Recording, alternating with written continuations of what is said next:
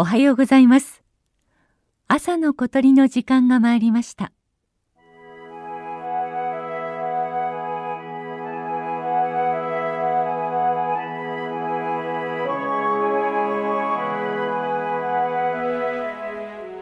東京都文京区にある陸義園。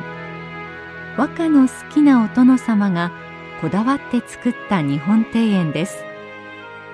その森の中から万葉集で最も多く登場する鳥。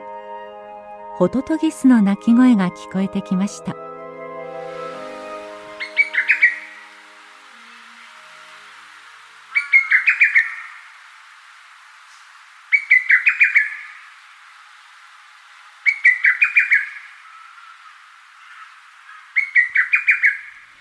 ホトトギスはカッコウの仲間鳩をスマートにしたくらいの大きさの鳥です。頭から背中翼尾まで灰色に見えます。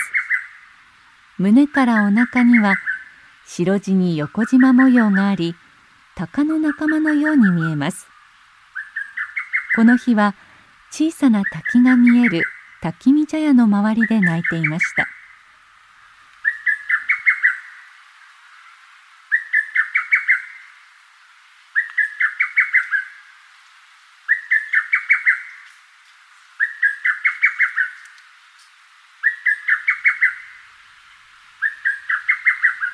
ホトトギスは陸義園を5月下旬から6月上旬に通過していきます。他の山の夏鳥例えば大瑠璃やキビタキが4月下旬から5月上旬に見られるのに対して遅めです。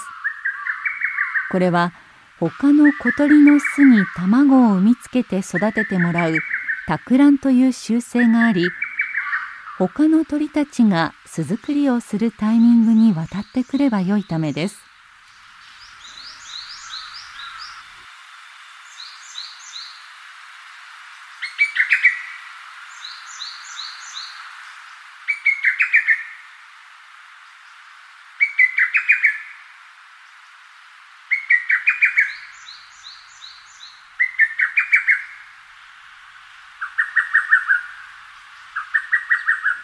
今では通過していくだけのホトトギスが陸義園ができた江戸時代はひと夏いたと思われます。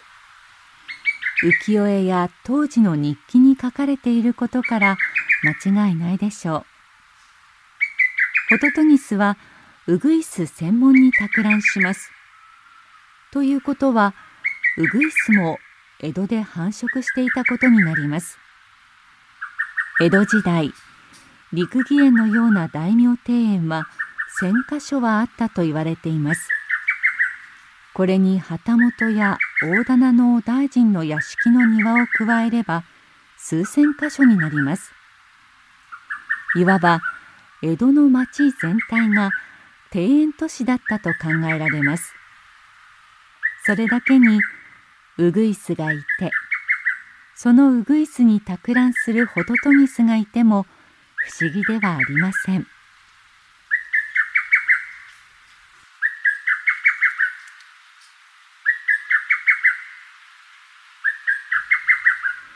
自然豊かだった江戸の町その面影を伝える陸義園にホトトギスの鳴き声が響いていきました。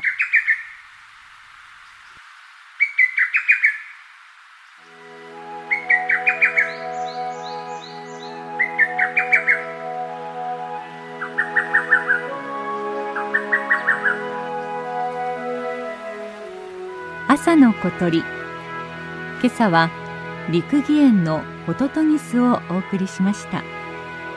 収録構成は松田道夫さんでした。